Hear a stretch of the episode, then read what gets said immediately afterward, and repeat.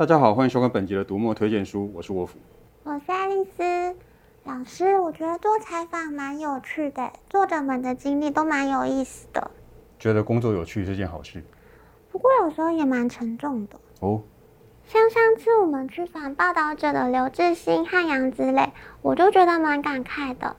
他们说到在乌克兰和波兰的边境，华沙火车站塞满难民，床垫散落一地。虽然是很震撼的画面，各国媒体都在拍，但他们却不想用。对，华沙火车站的照片在很多媒体上都看得到。对记者而言，那是一个很容易取得也很有震撼力的素材。但是人民因为战争的关系，被迫把私生活摊在公众眼光当中。这个时候，如果还去拍他们的特写，就是进一步损害他们的个人尊严。在那种特殊场合里，记者要考虑的事情实在很多。我觉得《乌克兰的不可能战争》这本书很重要。虽然我们可以从国际新闻大致知道乌俄战争的状况，俄国攻打哪里，乌克兰怎么反击，其他国家如何协助等等。但报道者团队深入战地和欧洲各国，透过实地和线上采访，从很多不同角度来报道这场战争。这样我们就不只了解当下战争的面貌，还能看见乌克兰人民多年来的准备和抵抗，还有欧洲各国在能源高度依赖俄国的情况下做出什么反应。对，现代战争牵扯的面向极广，历史、国防、经济、能源都包括其中。乌俄两国在网络上面的资讯攻防，以及面对国际社会的态度也很重要。讲到这个，就要提一下乌克兰总统泽伦斯基。对耶，我觉得泽伦斯基的演讲很厉害，诉求明确，而且金句很多。没错，他当选总统的就职演说就有金句。泽伦斯基本来是演员。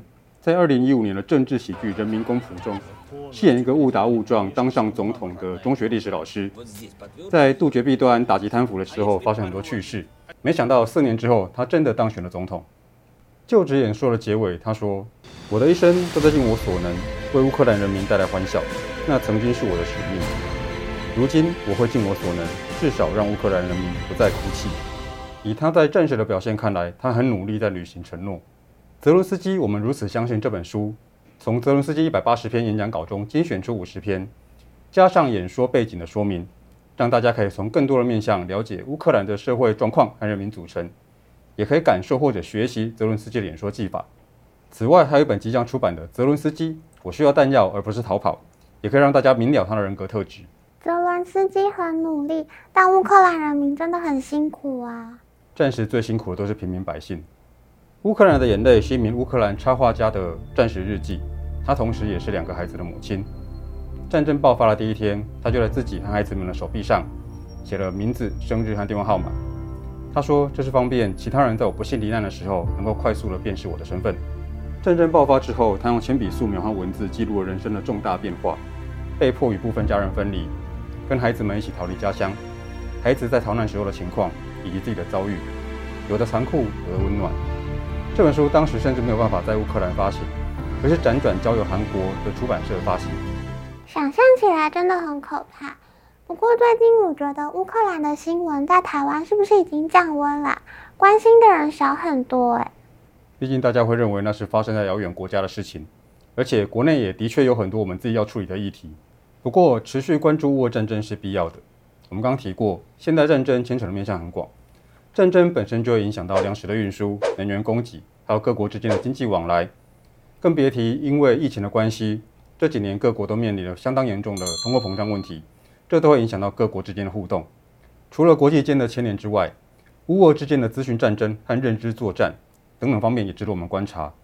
因为台湾和乌克兰一样，旁边就有一个不怀好意的国家。所以应该要读阿共打来怎么办？破除一些中国攻台的谣言。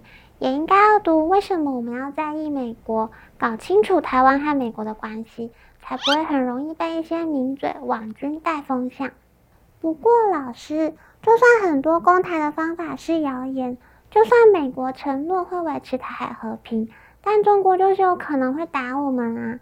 你看他没事就说我们在挑衅、恶劣、伤害中国人民情感，走台独的路是死路一条。我们哪有啊？隔壁有一只很凶的大狗，你没事拿一根棍子去戳它，把它惹恼了扑上来咬你，那个叫挑衅。你准备了棍子，想说它如果真的扑上来，你就可以保护自己，那叫自我防卫。不过对于想要绅士的那一方而言，不管我们做什么，他们找出理由来，自我防卫永远都有必要。台湾的胜算由前参谋总长李喜明上将亲自执笔，透过长期的观察，深入解析中国的政治和军事发展，并且讨论台湾的国防条件和国际现实，说明台海如果发生战争，大概会在什么时间跟什么成因。两岸的军力当然有落差，我们也不可能全靠外国协助，但是我们主要的目的是要防御保卫我们自己的国家，所以了解李喜明上将所谓的整体防卫构想就很重要。想要讨论台海的状况。这是除了破除公台谣言以及认清国际关系之外，另一个重要的拼图。希望不要真的打起来啊！既然现在战争牵扯的面向很广，中共会不会打？什么时候打？怎么打？和打了之后会怎样？除了战力分析之外，我们还可以从不那么直接的领域来观察，例如各种产业。高科技产业是现代工业的重点。除了网际网络这类跨国企业之外，很多原来传统的工业，例如汽车，里面也结合了很多高科技产品。武汉肺炎流行的期间，因为晶片的短缺，就影响了各国的汽车工业，所以台湾的半导体产业对全世界的产业都很重要。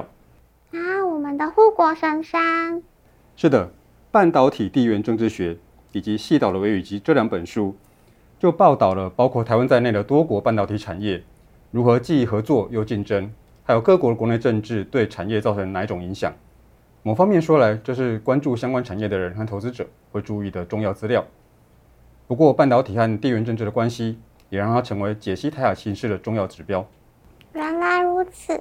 不过，老师，我刚刚想到，有很多伟大的小说都在描写战争，但像中共攻台这种还没有发生的战争，应该就没有小说了吧？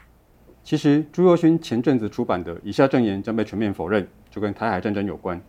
这本书假设，二零四七年，中共因为内部问题向台湾出兵，过了二十年，也就是二零六七年。有一个作家发现，同侪在青少年时期虽然都经历那场战争，但是每个人记忆其实并不一样。所以他访问了几个人，因此接触到了一些台面上没有历史资料，看见了战争的不同样貌。以下证言将被全面否认是短篇小说集。朱宥勋上次来录 MooTube 的时候提过，从某个角度来说，台海战争其实也是台湾人对于自我和国家定位的冲突。这本书用不同的切入点去讨论这个题目，我觉得很值得一读。从更远的未来回顾一场还没发生的战争，感觉蛮好玩的。我要来读读看。战争感觉离我们这一代的台湾人很远又很近。这次的推荐书可以让我们从更多面向理解正在发生的乌俄战争，还有思考台湾的国际位置。爱丽丝都帮大家整理到这里啦。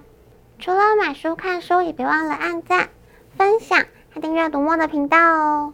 好，收工了，收工了。拜拜。